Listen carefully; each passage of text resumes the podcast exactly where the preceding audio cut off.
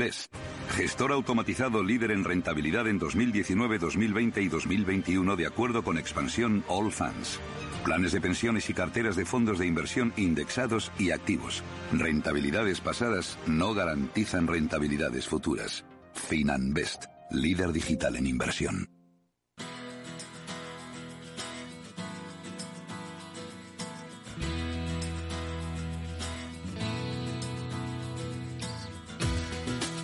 Después del trabajo, After Work, con Eduardo Castillo, Capital Radio.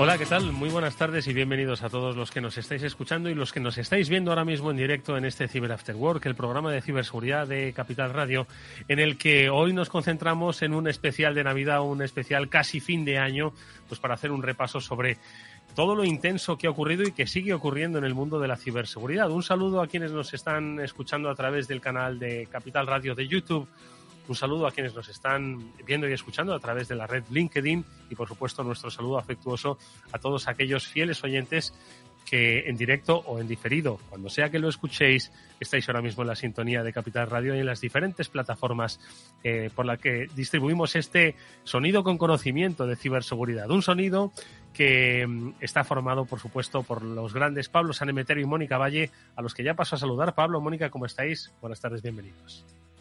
Buenas tardes, Eduardo. Pues muy bien, buenas tardes a nuestra audiencia y a nuestros, a nuestros visualizadores esta vez.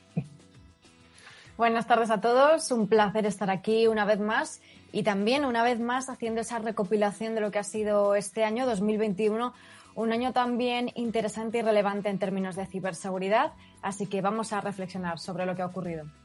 Bueno, pues son muchas cosas las que han ocurrido que hoy las vamos a concentrar con el conocimiento de amigos, eh, iba a decir especialistas, pero ante todo amigos de este programa y del mundo de la ciberseguridad, que van a ayudarnos, bueno, pues desde su perspectiva, experiencia y el, eh, el propio trabajo que desarrollan en sus compañías, pues un balance sobre cómo ha sido y qué es lo que esto les ha enseñado para eh, afrontar el próximo año, que está aquí a la vuelta de la esquina. No sé si fue el año pasado, no, perdón, este año 2021, que pasa demasiado rápido, Pablo, Mónica, cuando nos arrancamos, no sé si con el tema de SolarWing, eh, fue yo creo que lo que abrió el año. Bueno, pues hoy lo está cerrando algo que se llama eh, Log4j y que, bueno, pues ha puesto, lo comentábamos ya la semana pasada, bueno, pues ha puesto en, un brete a, todos los a todos los desarrolladores y, y con nuestros invitados yo creo que lo vamos a comentar ampliamente. Invitados que son Abraham Pasamar, el CEO de Incide, que nos acompaña nuevamente en este programa y al que es un placer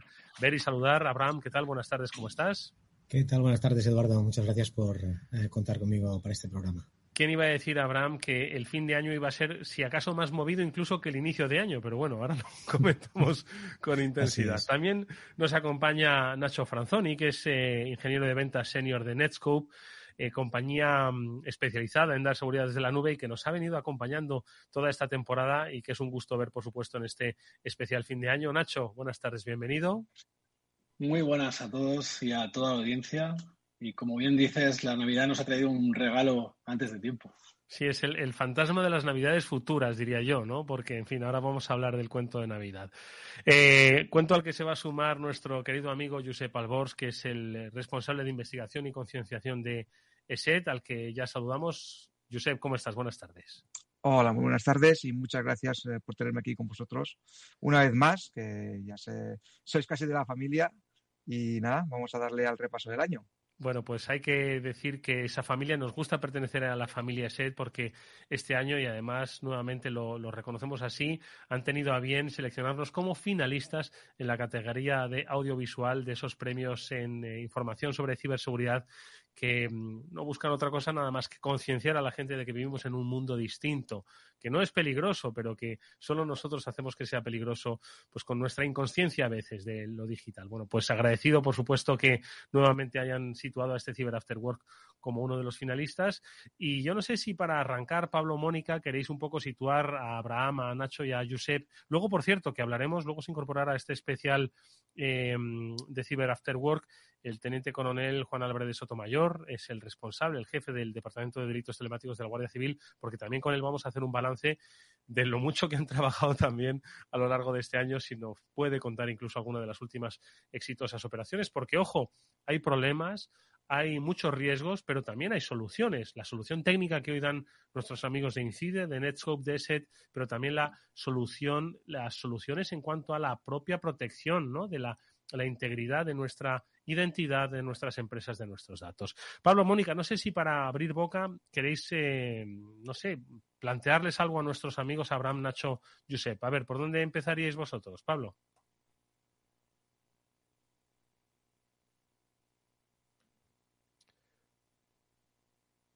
Yo creo que hasta el, este último, hasta el último día del año no nos vamos a acostumbrar a lo de estás muteado, amigo. Esa es la Ahora estaba dándonos un ejemplo de lo que ha sido este 2021. Exactamente, va a ser el primer anuncio del año y el último muteado del año. Exacto. no, yo decía que a ver, un poco lo, lo, que es tradición un poco en este programa es preguntarles un poco por qué les ha parecido el año y que nos destaquen quizás pues uno de los incidentes que para ellos haya sido el incidente del año. Yo creo que tenemos para elegir y tanto que tenemos para elegir. Eh, pues venga, ¿por dónde empezamos? Abraham, por, de la colección de incidentes, te quedas con este último. Vamos a hacer un balance anual, ¿no? Un poco lo que has aprendido tú. Mira que los que estáis aquí lleváis muchos años en esto, ¿no? Entonces, yo no sé si nos puedes compartir, Abraham, el aprendizaje que desde Incide habéis tenido de lo que se ha vivido este año. No iba a ser el último muteado del año. Eh, desde nuestra perspectiva, a ver, todas las vulnerabilidades que se han ido comentando en el programa y que han salido a lo largo del año, eh, muchas de ellas, eh, es que ha habido un montón, pero muchas de ellas las hemos visto realmente utilizar, digamos, lo que llamamos ahí fuera, ¿no? In the wild, para, para un primer paso de, ataques de ransomware. Realmente eh, casi todo lo que hemos visto ha sido una utilización importante de muchos de estos ataques. La de Log4j va, a traer cola, obviamente, y va a servir también para esto.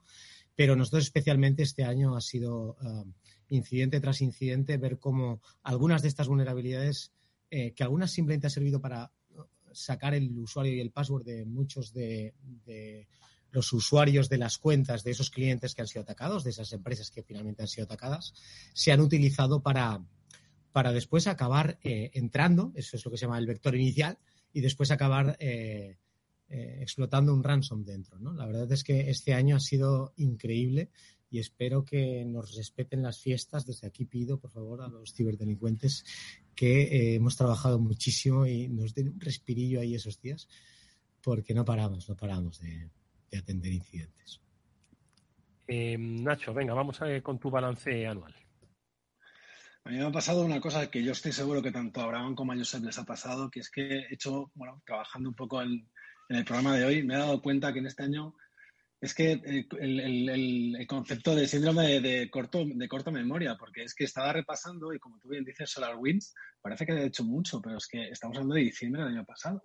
Y he estado mirando y haciendo un poco el timeline y es que me, faltaba, me faltaban espacios, eh, la verdad, en, en, el mes, porque si tuviera que coger una y, o dos, no sé, me dejáis elegir diez para, para remarcar, porque es que de verdad es que hay para diez o más. Y, y como bien decía Abraham, al final el, el, ransomware ha sido uno de los, ¿cómo decirlo?, trending topics dentro de, dentro de todas las fugas, o perdón, de todos los problemas de seguridad que ha habido.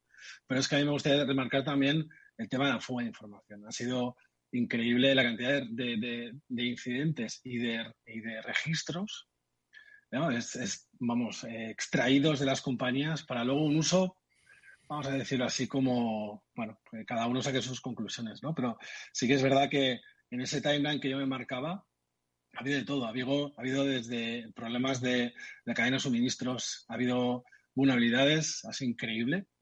Y luego, evidentemente, eh, por mala noticia, la parte del ransomware, ¿no? De muchas compañías y muy cercanas. Yo creo que es algo también que tenemos que ser muy conscientes de que a veces parece que todo pase fuera. No, no, no, señores, pasa aquí también y muy cerca. Y creo que este año estamos bastante sensibilizados con el tema. Venga, Josep, con tu balance de lo que va a ser un año para la historia, que el año que viene se quedará corto, obviamente, tiene toda la pinta. Adelante. Pues centrándome en los incidentes acontecidos en España, que es básicamente mi labor actualmente, eh, más que centrarme en una vulnerabilidad en concreto o de esas que sí que llegan a los titulares, lo que me centraría es que vemos como un año más se vuelven a repetir vectores de ataque que se están aprovechando por parte de los delincuentes desde hace no años, sino décadas y que siguen funcionando. Un año más, como muy bien ha dicho Abraham, se están aprovechando mensajes o correos de phishing para obtener credenciales que luego son utilizadas para acceder a redes corporativas, dejar ahí lo que es la primera fase del ataque preparada para que después entre un ransomware o cualquier otro malware. Un año más estamos viendo cómo vulnerabilidades que fueron descubiertas hace dos, cinco, siete, ocho años siguen siendo explotadas porque nadie las ha parcheado a tiempo. Con lo cual, con lo que vengan ahora con Log4Shell o la que venga de aquí a final de año, porque puede venir otra, pues sinceramente no me sorprende. Porque es una más que se suma a la gran cantidad de vulnerabilidades que quedan sin parchear y que los delincuentes van a seguir explotando en los próximos meses o, ¿por qué no?, en los próximos años. ¿Por qué? Porque nadie toma las medidas necesarias y nadie ve que eso es algo fundamental de solucionar hasta que sufre un incidente de seguridad. Y eso es con lo que me quedo, que un año más se vuelven a cometer los mismos errores y se les da la, llave a los delincuentes para que puedan acceder a las empresas. Moni. Pues sí, efectivamente, como están comentando y como bien decía Josep, se repiten y se ve el mismo modus operandi caemos un poco en las mismas piedras cada vez. Eh, como decía Abraham, esas vulnerabilidades, esa suplantación de identidad, ese ransomware que comentaba Nacho también. Y es cierto que es francamente complicado seleccionar o decir cuál ha sido el principal ciberataque o los principales ciberataques con más impacto de este año, porque ha habido un gran número de incidentes, por lo menos los que han salido a la luz, eh, desde ciberataques, por supuesto, brechas de datos y vulnerabilidades, otro tipo de brechas de seguridad, agujeros de seguridad como este último que estamos viviendo y que está siendo un verdadero quebradero de cabeza y que además va a traer cola durante meses, si no años. 2021, eh, al igual que 2020, ha sido un año un poco distinto por ese aumento también eh, que se ha mantenido del teletrabajo, de trabajo remoto, que impacta también eh, no tanto en la, tipología de los ciberataques, porque es muy parecida, pero sí por lo menos cómo lo reciben los usuarios trabajando más desde casa, en remoto, es otro tipo también de percepción. Pero, si os parece, podemos comentar algunos de esos ataques. Eh, se me ocurre, por ejemplo, en España el ataque al SEPE, eh, Facebook también ha tenido alguno que otro, eh, distintos ayuntamientos, eh, empresas extorsionadas, por supuesto en Estados Unidos ha habido unos cuantos también reseñables, ataques a la cadena de suministro. Si queréis comentamos algunos también que nos sirva para Em, no solo reflexionar, sino también analizar para aprender y no caer sobre esa misma, en esa misma piedra el año que viene, aunque como también, como decía Sedu, probablemente el siguiente gran ataque está por venir y esperemos que no sea estas navidades, por supuesto. Venga, adelante, Abraham. Bueno, eh, podemos repasar muchos y particularizar en alguno. Claro, el público, ya lo comentamos el otro día, al final ve aquellas eh, empresas que le suenan más, como el de MediaMark recientemente. Son, algunos ataques, o el del SEPE, que, que son muy notorios porque la gente los reconoce. Pero hay, hay muchísimos. Lo importante es decir que todos se parecen bastante. Es decir, o explotan una de estas eh, vulnerabilidades o una vulnerabilidad explotada en el pasado o un email de phishing, como apuntaba Josep, ah, recoge unas credenciales y al final, de la manera más simple, entran en las infraestructuras de las empresas, porque hay unas medidas básicas que ya ni siquiera se están cumpliendo muchas veces, ¿no? Como un simple doble factor de autenticación, podríamos decir, desde un punto de vista ah, preventivo. Y como bien dice Josep, algunas se están explotando vulnerabilidades de hace muchísimos años. Es decir, ah, todos estos ataques, por mucho que algunos nos parezcan mucho más notorios que otros, eh, realmente se parecen un montón. Y es que los cibercriminales han profesionalizado eh, el tipo de ataque, tienen unos gastos eh, mínimos para llevarlos a cabo, sobre todo repartido entre todos sus ataques, sacan unos rendimientos impresionantes. Ahora todo el mundo está intentando parchear, por ejemplo, pues Log4j, porque eh, evidentemente las últimas siempre son las que todo el mundo intenta correr para, para buscar un workaround, para parchearlo, pero es que no basta con parchear. igual se ha explotado hace un año y un access broker ya lo ha conseguido ese acceso. Entonces parchean, pero el usuario sigue siendo, o los usuarios que sacaron siguen siendo activos y por tanto nos pueden llegar a hacer el ataque. Lo que hay que hacer es mirar más cosas que no solo parchear. Hay que mirar si estamos siendo víctimas de esos movimientos laterales, esas elevaciones de privilegios y ahí está lo difícil. Eso no es tan sencillo de hacer y eso es lo que las empresas no tienen tan por la mano, las instituciones, y cuesta, cuesta bastante que, digamos, den un paso hacia eso, no solo en quedarse en parchear. A mí me ha gustado mucho el punto que, puntualizaba ahora mi Mónica, este profesionalismo y, lo fácil que es llegar a, lo, barato, ¿no? que es construir una cadena de, que, realmente haga daño. Y es que lo que estamos viendo, lo que hemos visto, es el uso masivo del cloud. Y aquí, por ejemplo, eh, antes, por ejemplo, yo me acuerdo que el típico, ¿no? El ABC era un, alguien levanta un servidor, ahí pone el, malware que quiere distribuir o distribuye. Ahora mismo lo que estamos viendo, y es algo bastante fácil, yo creo que todo el mundo es capaz de hacer, es levantarse un Google Drive, es levantarse un OneDrive, es levantarse un Dropbox y meter, y ahí el bicho. Y fijaros al final como en cuestión de minutos tienes todo montado. Tienes primero un sitio de reputación muy bueno, después tienes, te montan hasta el SSL, Luego lo único que tienen que hacer es entregártelo. Y para eso está la ingeniería social, ¿no? Todo lo que comentábamos. Pero al final son ejemplos muy sencillos de que a día de hoy se está utilizando este tipo de mecanismos que es el cloud para hacer llegar eh, el ransomware y poder explotar en, los usuarios.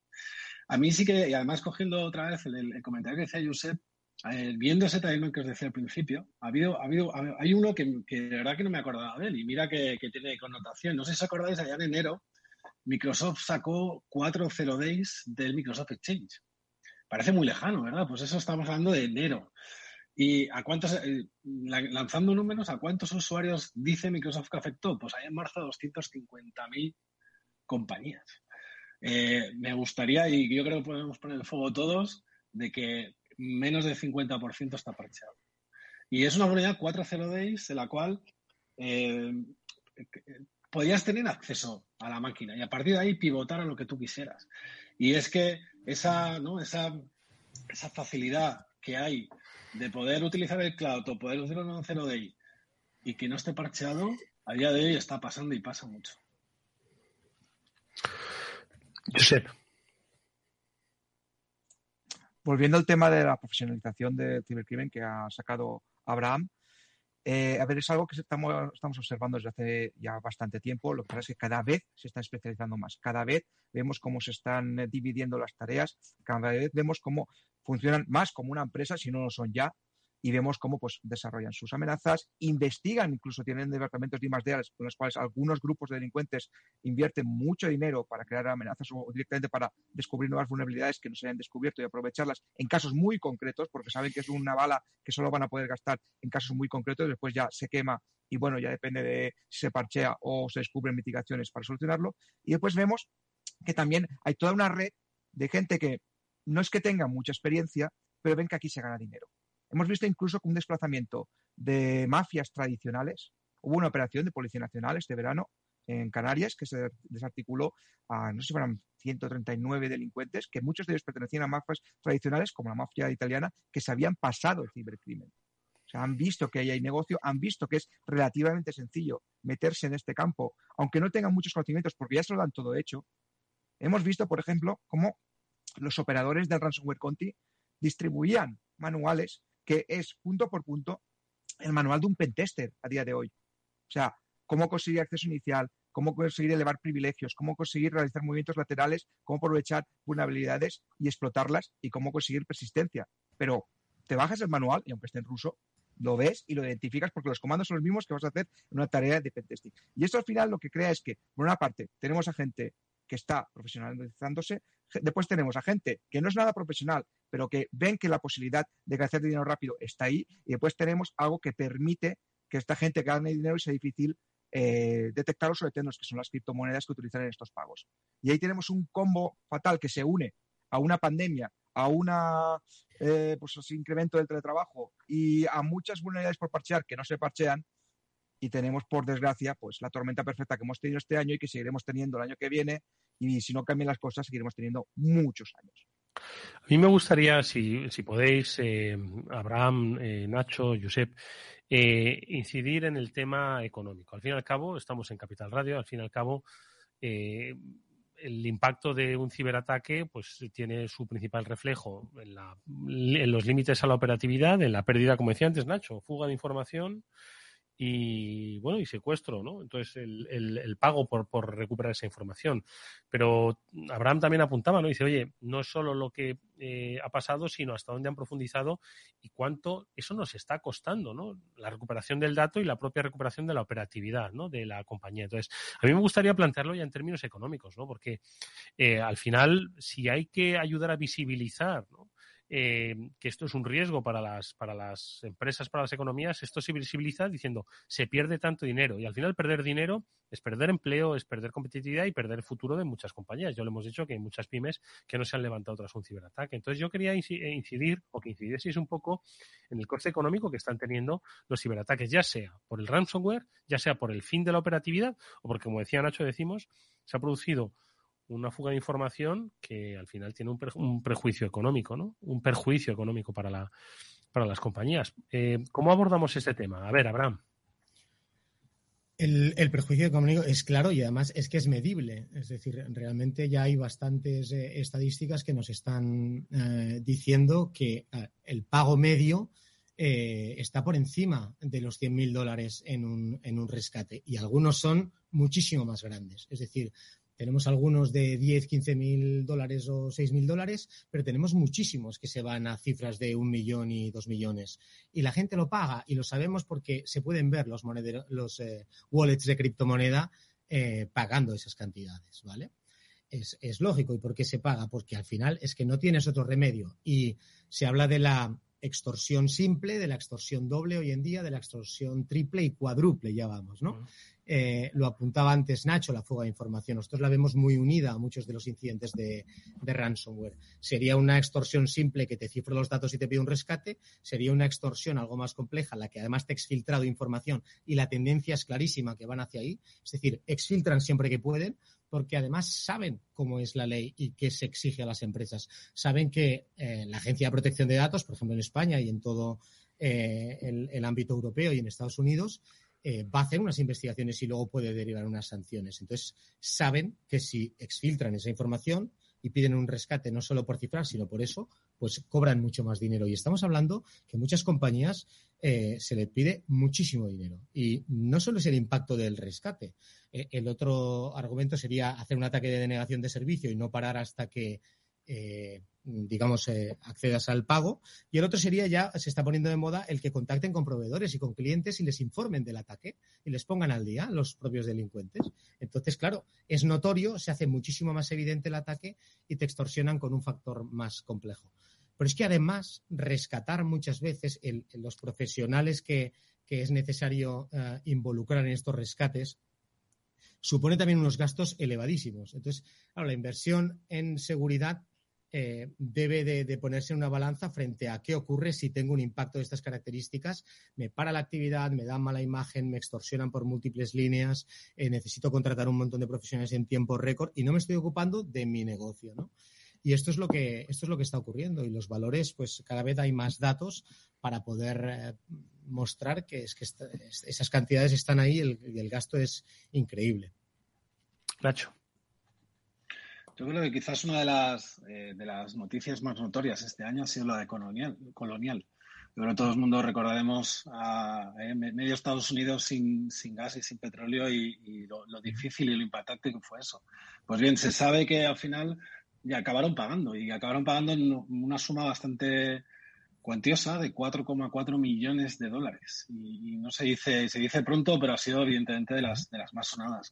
¿Cómo lo hicieron? Al final utilizan para bien y para mal lo pagaron en bitcoins. ¿Por qué? Porque eso da, al final, es un destino anónimo, se puede trazar, pero sabemos que al final, de hecho se sabe que, ese pago luego se diluyó en más de cuarenta y pico wallets, muy difícil. La verdad es que se sabe que recuperaron algo de dinero, pero al final volvemos a lo mismo. ¿Qué es el dato para una empresa? Al final, en Colonial fue el doble, como bien comentaba Abraham, es decir, primero te extorsiono, te dejo sin servicio y luego te extraigo información y además te pido el doble por ello. ¿no?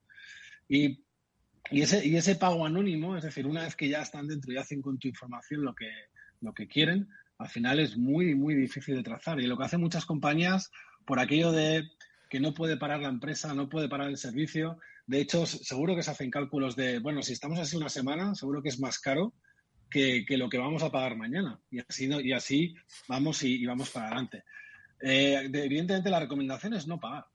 Nunca. Porque nadie te asegura de que pasado mañana te vuelva a pasar lo mismo o que además esa información vaya a parar o vaya parado ya a un lugar no adecuado o que estén ahí de forma persistente y que a cabo de dos años, tres años te vuelvan a pedir lo mismo. Al final es un recurrente. Fijaros que es un poco, eh, ponemos ejemplos, pero al final la base de todo siempre es la misma. Es, te quito o te extorsiono con lo que para ti tiene más valor y a partir de ahí intento hacerlo de la forma más anónima para cobrarte y que, bueno, pues que de esa forma tú puedas seguir funcionando. Josep. cuantificar eh, lo que son eh, pues, las cantidades que se pierden por culpa del cibercrimen es difícil. O sea, sabemos la punta del iceberg que son, por ejemplo, los rescates que se piden en casos de ransomware. Ahí sí, pues los piden. Otra cosa es cuánto se paga o si se paga lo que pide inicialmente o se llegan a acuerdos, digamos, eh, más ventajosos, tanto para el criminal como para la víctima. Pero el problema, como ha dicho Nacho, está en cuantificar todos los gastos derivados, o sea, las horas, días, semanas o incluso meses que tu empresa está sin operar normalmente. La pérdida de esos activos tan valiosos que son los datos. ¿Cómo cuantificas eso? ¿Cómo cuantificas pues todo el tiempo dedicado por parte de tus profesionales en la empresa que están dedicados, por ejemplo, a mantener todo un equipo de servidores, para mantener eh, el funcionamiento normal de una empresa y se dedican días o semanas a intentar de recuperar pues, esa información o por lo menos mitigar el ataque. Pues eso es algo más difícil de cuantificar y que muchas veces supone un valor mucho más elevado que el que se paga en un rescate, por ejemplo, de ransomware. Entonces, el daño económico está ahí, es muy notable. La media, ha dicho Abraham, que está por encima de los 100.000. Eso es lo que sabemos. Es posible que en algunos, en muchos casos, y cuando más grande es la empresa, esa media suba muchísimo más. Lo que está claro es que los delincuentes se están forrando. Se están forrando porque cada vez hay más delitos de estas características, entrando gente nueva que, como he dicho, no tiene mucha experiencia, pero se lo ponen tan fácil de cometer un cibercrimen que no tienen ninguna duda en hacerlo. Porque más saben que a la hora de perseguirlos, pues va a ser más difícil que les pillen por trazabilidad de las criptomonedas, porque se encuentran en regiones del planeta que es difícil en la que una orden judicial de cierto país pues pueda tener éxito y eso pues les hace ser o creerse algo inmunes.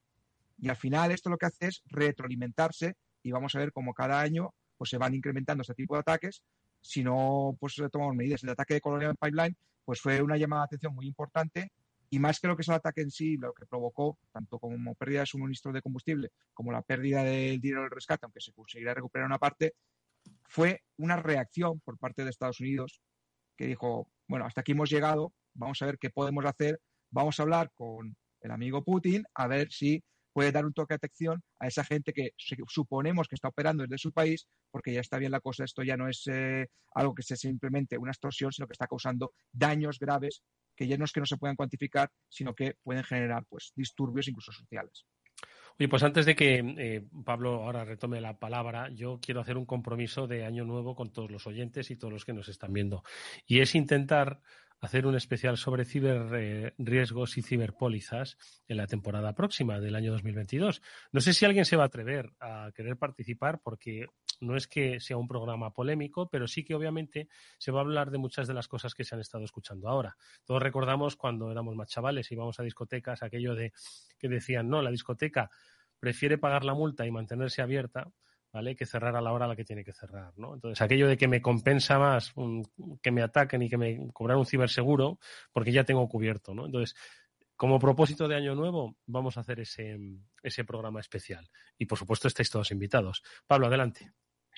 Bueno, pues eh, tras, tras tu buena propuesta, buen propósito de, año nuevo.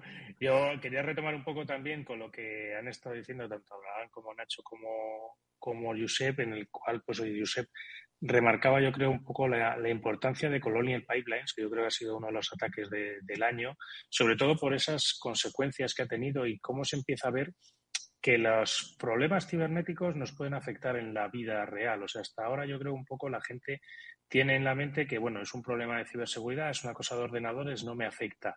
Pero es que poco a poco estamos viendo casos cada vez más en los cuales, digamos, hay una conexión entre un ordenador y un dispositivo físico, una conexión del ordenador con nuestra vida diaria y en el cual ya vemos que realmente, pues oye, eso ya empieza a impactarme. El no tener gasolina ya empieza a impactarme. que los aviones no puedan volar, ya esto no empieza a ser algo más que lo típico de lo que está hablando Pablo, Mónica y Eduardo todos los lunes. Entonces, bueno, yo lo que quería abrir quizás ahora un poco es eh, el, tema un poco de qué es lo que se puede hacer. O sea, qué, qué eh, acciones pueden tomar las organizaciones o cuáles son sus propuestas que, ponen tanto Abraham como Josep como Nacho de cuáles son las eh, medidas que creen que debe tomar cualquier organización independientemente de su tamaño, para protegerse de, todas estas amenazas y de todas estas mafias y de todos estos malos que están viniendo a, hacer su agosto, como bien decía Jus. Y no, y no vale, ojo, decir que contrate una ciberpoliza, ¿eh? Eso insisto que eso queda para el programa próximo. Para el próximo programa especial. A ver, Abraham. Bueno, es la gran pregunta, ¿no? ¿Qué pueden hacer? pueden hacer muchísimas cosas. Eh, uno de los problemas es que eh, la inversión que tienen los equipos y algunos están súper motivados en algunas empresas, pero hay empresas eh, muy grandes con un departamento de una, dos, tres personas de ciberseguridad y a lo mejor algunos servicios que les prestan terceros, pero realmente el grado de madurez de nuestras compañías todavía es bajo en términos de ciberseguridad y, por tanto, no se entiende bien realmente qué están haciendo todos los ciberatacantes y cómo lo hacen. Primero, yo diría que tienen que entender este punto.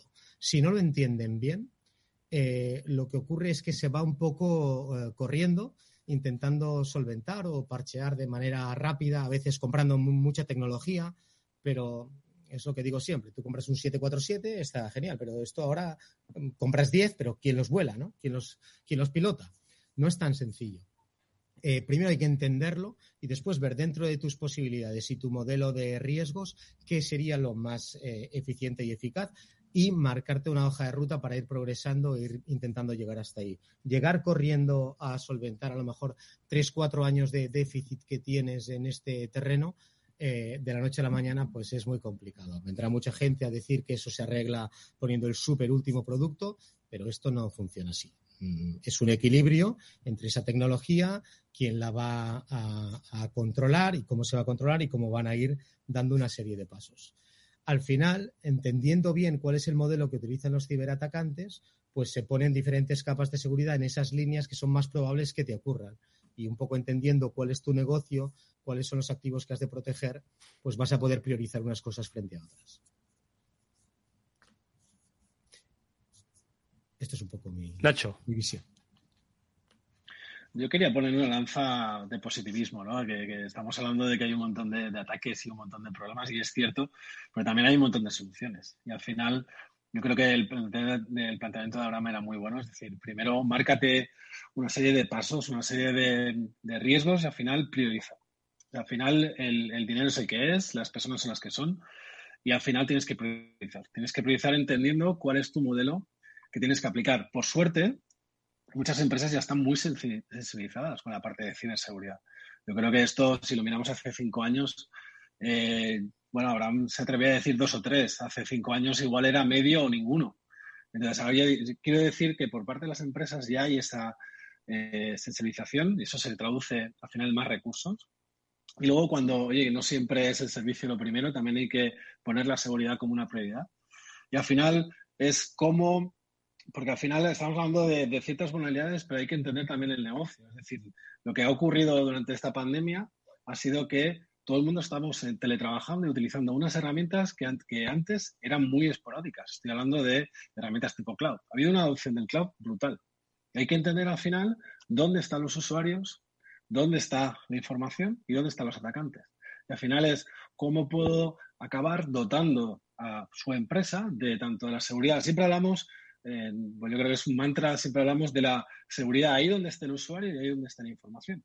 Y es cierto de que eso de comprarse el último 747 no, no funciona. al final, si no sabes pilotar, no se ve nada. Pero es cierto que hay que hacer una introspección en el sentido de decir, para mí que es importante, vamos a priorizar, vamos a ver dónde están mis usuarios y dónde está mi información. Y a partir de ahí, empezar fase a fase. Una de las cosas que estamos viendo mucho nosotros es, si tú pretendes llegar al 100% o al 90 y pico, ya no digo al 100%, al 90 y pico de seguridad, eh, te vas a dejar muchos pasos por el medio. Y sobre todo si partes desde un punto bastante débil a la hora de, a hacer seguridad. Márcate pasos poco a poco, que sean tangibles, que sean realizables y al final la experiencia nos dice de que esas compañías pueden o no tener un problema de ciberseguridad, pero al final si vas aplicando esas medidas y sobre todo, un punto que quería remarcar, es la educación del usuario. Hay que educarlos, hay que, hay que decirles, oye, hay que seguir machacándoles de, oye, por favor, no abras un SMS que recibas de algo que no estás esperando, no abras un, mail de, un banco que no tienes. Eh, ese tipo de cosas, ese tipo de educación, creedme que los usuarios poco a poco vamos a ir martillando y lo van entendiendo. Yo creo que eh, esos usuarios vamos, no, no, no hay ninguno tonto, simplemente pues hay que enseñarles cuáles son las, la ingeniería social que ejecutan los malos y hay que ayudarles a entenderlos y a detectarlos. Eh, es un trabajo arduo, pero yo estoy seguro de que poco a poco lo vamos a ir consiguiendo todos. Josep, vamos ahora con tu, con tu reflexión en este sentido. Bueno, mi reflexión va a la línea de mis compañeros, los cuales coincido plenamente en todo lo que han dicho. Y es que al, al analizar eh, los riesgos con los que se enfrentan las empresas, es fácil, pues, ya caerse los brazos y decir, no, es que digo contra esto no puedo hacer nada. Contrario, lo hemos dicho al principio, la gran mayoría de ataques se conocen, sabemos cómo funcionan y se pueden evitar fácilmente. Se trata de identificar los activos que queremos proteger y estableciendo capas y medidas de seguridad de acuerdo a nuestras posibilidades y nuestras necesidades. No hace falta comprar lo más top del mercado porque posiblemente no lo necesitemos en nuestra empresa y más en España, donde las pymes son pues, el tejido industrial principal. Aquí también hace falta decir que no hace falta que todas las empresas tengan su SOC, su departamento de seguridad. Pueden contratar a empresas de especialidad como las nuestras, como los agentes que estamos aquí. Estamos aquí representando pues, unas empresas que llevamos mucho tiempo en el tema de la ciberseguridad, sabemos cómo trabajamos, sabemos cuáles son las soluciones que más le conviene a una empresa, sabemos cómo funcionan los eh, ciberdelincuentes y sabemos cómo podemos proteger. O sea que está muy bien adoptar este tipo de medidas, pero primero hagamos un análisis de lo que tenemos nosotros en casa, lo que tenemos en la empresa, de cuáles son los activos que necesitamos proteger y cuáles son realmente nuestras necesidades.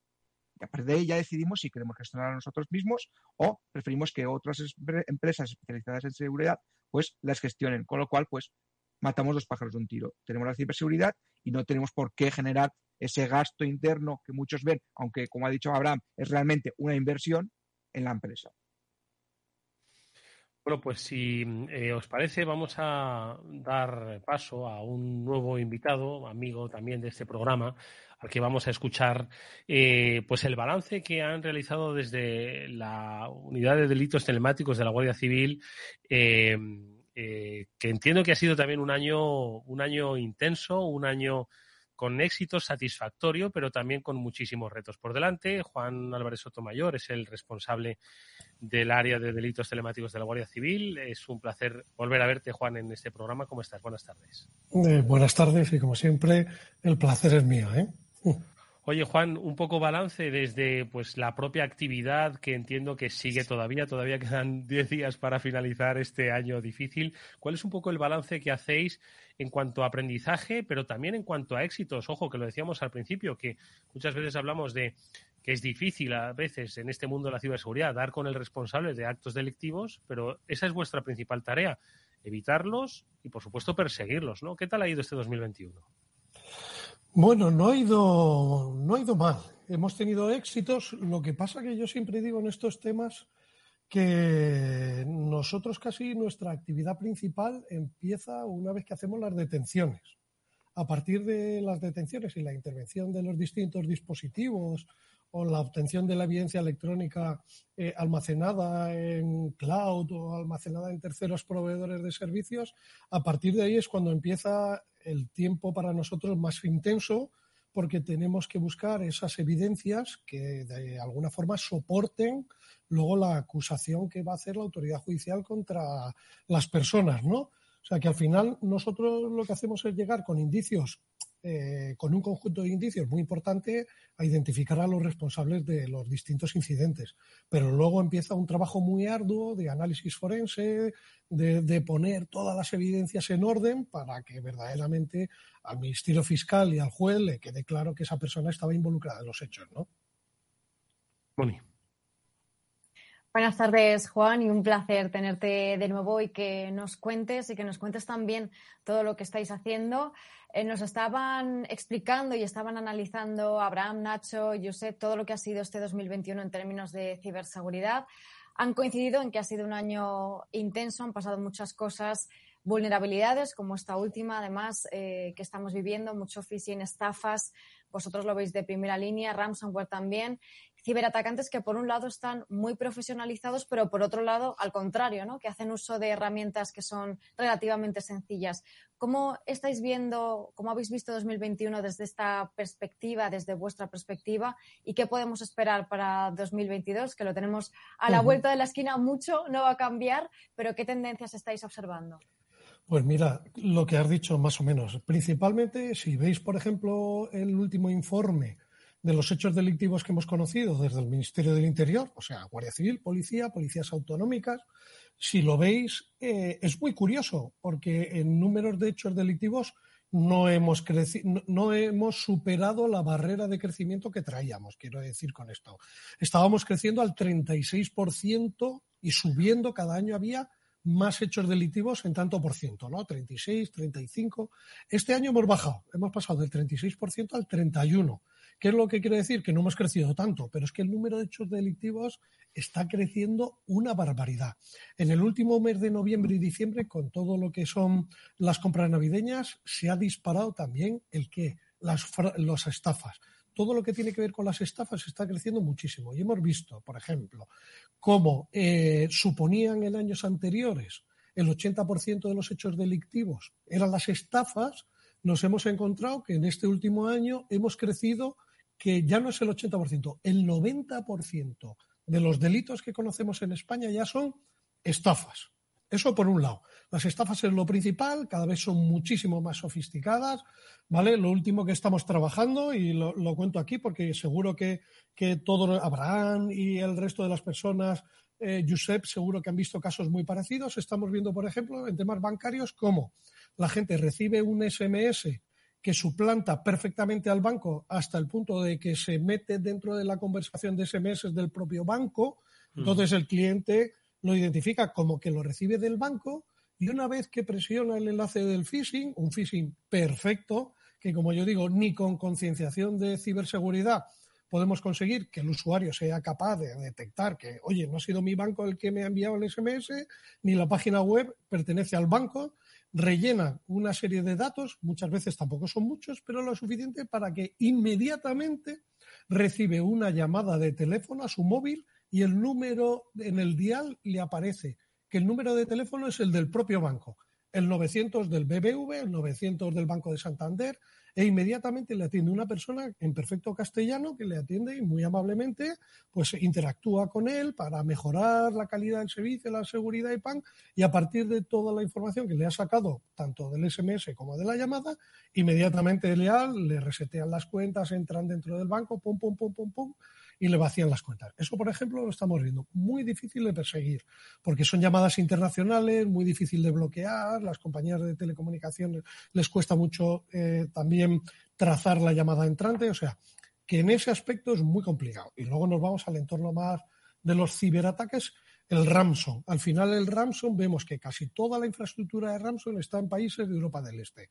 Pero lo último que estamos haciendo y trabajando es que existe un instrumento que se llama el JCAT dentro de Europol. No es un instrumento que pertenezca a Europol, sino es una especie de sala de operaciones donde estamos todos los cuerpos de policía a nivel europeo trabajando codo con codo para intercambiar rápidamente todos esos indicadores de compromiso en un ataque de Ramson. E igualmente, si se paga el Ramson, que podamos hacer el traceo del pago del Ramson a través de criptodivisas, que será lo más seguro, y con todo eso poder todos trabajar junto con Europol para bloquear y preservar toda esa infraestructura de Europa del Este como se ha visto recientemente que ha habido operaciones con bastante éxito en Ucrania, donde se ha podido detener a personas eh, vinculadas con distintos tipos de Ramson, ¿no? En este caso con Sodino Kiwi. Esas son más o menos las dos principales tendencias en las que estamos trabajando ahora. Y Juan, oye, en primer lugar, gracias por estar con nosotros en el, en el programa un día más.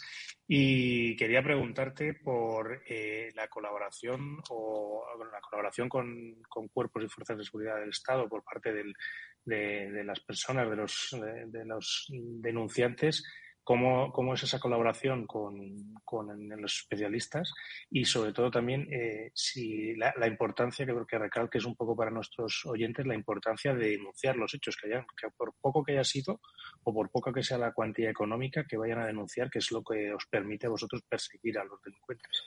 Pues mira, eso es principal. Si yo me planteo un objetivo para el año que viene, es mejorar la calidad de la información que manejamos para poder actuar en tiempo y en forma contra los autores de la ciberamenaza. Esto que te he dicho, que parece muy sencillo decirlo, luego eso plasmarlo en la realidad muy complicado. Necesitamos buscar canales de intercambio de información, primero, con el ámbito de la ciberseguridad, buscar esos canales que, que las empresas de ciberseguridad que están dando servicio a, a, víctimas, pues tengan la facilidad y la seguridad también legal de poder intercambiar rápidamente esa información con nosotros para que podamos dar esa respuesta de forma inmediata. Y lo más importante, la denuncia. Si no denunciamos, hay, hay un, eh, eh, el número de hechos delictivos que no se denuncian es muy alto. Y el ejemplo por el, pues, le puedes preguntar a cualquiera de los que hay presentes. Muchas veces cuando mitigan o cuando atienden a una víctima de un incidente, yo sé que yo sé que habrán que, por ejemplo, están presentes y tú mismo que lo sabes, les decís a las empresas, oye, esto es importante que lo denunciéis. Y hay muchas empresas a día de hoy que todavía les cuesta dar ese paso de la denuncia, o porque les cuesta acercarse a un cuartel de la Guardia Civil o a una comisaría de policía, o porque se asustan y sobre todo en todos estos temas siempre aparece el COCO, que es la Agencia de Protección de Datos. Pero la Agencia de Protección de Datos también es un aliado nuestro, quiero decir, que, que a través nuestro con la denuncia penal también pueden hacer esa notificación a la Agencia de Protección de Datos para demostrar que se están tomando las medidas adecuadas para proteger la privacidad de la información de los clientes que se haya podido ver afectada y que no se asusten, que también con nuestra denuncia y con su notificación a ellos también les va a dar seguridad jurídica a la hora de manejar un incidente. Es muy importante. Tenemos que manejar eh, la información mucho más rápida. Es que estamos perdiendo la guerra porque no intercambiamos información pero estoy hablando de operadores de telecomunicaciones, ¿vale? Si a, partir de los indicadores de compromiso que podemos obtener, por ejemplo, del caso que te he dicho de los SMS y de las llamadas de teléfono, yo te aseguro que con esa información la compartimos con todo el sector bancario y la compartimos con todo el sector de las telecomunicaciones y entre todos somos capaces de detectar perfectamente el modus operandi y poder acceder al bloqueo y a la identificación de las personas que están haciendo, por ejemplo, e, esa campaña. Pero para eso necesitamos trabajar de forma conjunta e intercambiar información y se puede. Hace poco estuve en un desayuno con la eh, directora de la Agencia de Protección de Datos y ella reconocía que si mantenemos la privacidad del usuario, de los datos del usuario, podemos intercambiar toda esa información que no afecta a la privacidad del usuario. Podemos jugar con las direcciones IP sin que las direcciones IP nos identifiquen un usuario, pero podemos jugar con ellas, podemos jugar con tráfico NetFlow, podemos jugar con distintos indicadores de compromiso, con teléfonos, con números de teléfono, con, con, muchos indicadores de compromiso que sin afectar a la privacidad del usuario nos permitan a todos poder detectar en nuestros sistemas esa trazabilidad que nos permita identificar y detectar los incidentes y que nos permitan finalmente llegar al origen de los mismos, ¿no? Creo que a lo mejor con esto te he contestado de forma muy amplia, ¿no? Eh, eh, Juan, eh, mira, uno de los aspectos que ponían sobre la mesa Abraham, Nacho y Josep era la profesionalización ¿no? de la ciberdelincuencia. Tú estabas apuntando ahora mismo a una sofisticación ¿no? a través de esos procesos de ingeniería social. ¿Qué estáis percibiendo eh, en, el, en, la balanza del talento, ¿no? que muchas veces hemos hablado? ¿Se está, se está decantando hacia el lado oscuro? ¿Percibís esa profesionalización dentro de nuestro país, porque fuera, como dices, es difícil, complejo identificar y perseguir, ¿no? Pero en nuestro país, ese aumento de las amenazas trae detrás un talento nuevo o simplemente es que cada día es más fácil engañar y no se necesita demasiados recursos para eh, hacer ciberdelincuencia. ¿Cómo lo, ¿Cómo lo veis desde la Guardia Civil? Pues mira, yo te digo que mi planteamiento muchas veces eh, eh, es lo último que has dicho, porque al final lo vemos. a los delincuentes cada vez les resulta más fácil, pero es que es muy sencillo, ¿vale? Toda la, o sea, los instrumentos, conseguir una VPN y que esa VPN les aporte la seguridad suficiente está a la orden del día. Eh, estamos ahora mismo con distintos esquemas de estafas, últimamente además con la campaña navideña, con la venta, mira, un producto típico para estafar es la venta de la PlayStation, la PS5. Bueno, estafar de PS5 tienes, solo tenéis que buscar un poco por internet y vais a ver. Trabajar en los distintos portales que venden la PS5 engañando a la gente, eh, llegamos siempre a distintas VPNs. VPNs que están fuera de nuestro país y VPNs que ya directamente te están diciendo que no guardan registros a la hora de identificar a la persona que lo tiene, que lo está utilizando. Sí, podemos seguir a lo mejor por la parte de la contratación, pero después de la contratación pasamos a que muchas VPNs, lógicamente, se contratan a través de criptodivisas. ¿Que se puede tracear las criptodivisas? Sí, se pueden tracear, pero es muy complicado, ¿vale? Y el grado de anonimato también es muy grande. Entonces, mm, pero es muy sencillo, a día de hoy es muy, muy sencillo el tener acceso a este tipo de infraestructuras a la hora de cometer un delito. Y estamos hablando que en España hemos pasado de que el 80% de los hechos delictivos que conocíamos eran estafas al 90% de los hechos delictivos son estafas. O sea, dicho de otra forma, el, ciudadano en España, la empresa o el ciudadano, su principal amenaza es ser víctima de una estafa, ya sea por un engaño de un BEC, de un Business Email Compromise, fraude de CEO o que les hagan algún tipo de engaño para conseguir esa disposición, esa transferencia de dinero o hemos llegado a ver hasta de, mercancías, ¿vale? De mercancías que luego los malos monetizan, ¿no? Eh, eso es la principal, eh, eso es como lo vemos nosotros, que, al final nos encontramos, ¿vale? Con muchos, hay que dar muchos pasos, hay que dar muchos saltos, hay que recuperar mucha evidencia electrónica y, como, y cada vez es mucho más complicado el acceso al dato que me permita identificar a la persona que está detrás. Pues nuestras felicitaciones y nuestro ánimo para el próximo 2020 para que la unidad de delitos telemáticos de la Guardia Civil siga aprendiendo y sobre todo resolviendo pues este gran desafío que tenemos todos sobre, sobre la mesa. Además, una invitación que ha hecho el, eh, Juan Álvarez Sotomayor eh, a la colaboración entre las empresas privadas y por supuesto las fuerzas y cuerpos de seguridad del Estado. Solo si me dejas decirte una cosa y además 30 segundos. 30 segundos importantísimo. El modelo de negocio para la investigación criminal es no desarrollar capacidades y contar con la empresa privada que nos aporte esas capacidades de forense, de, de acceso a la prueba electrónica. Es importantísimo.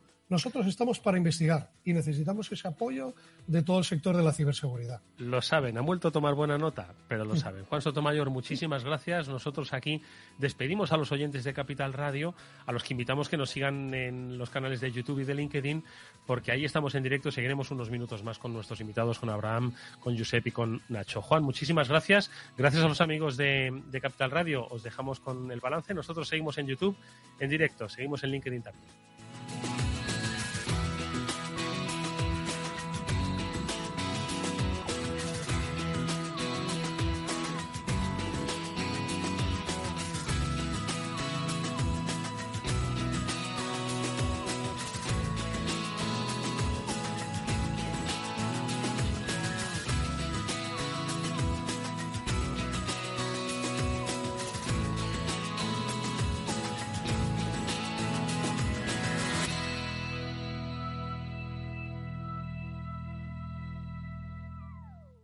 ¿Qué es ir más allá?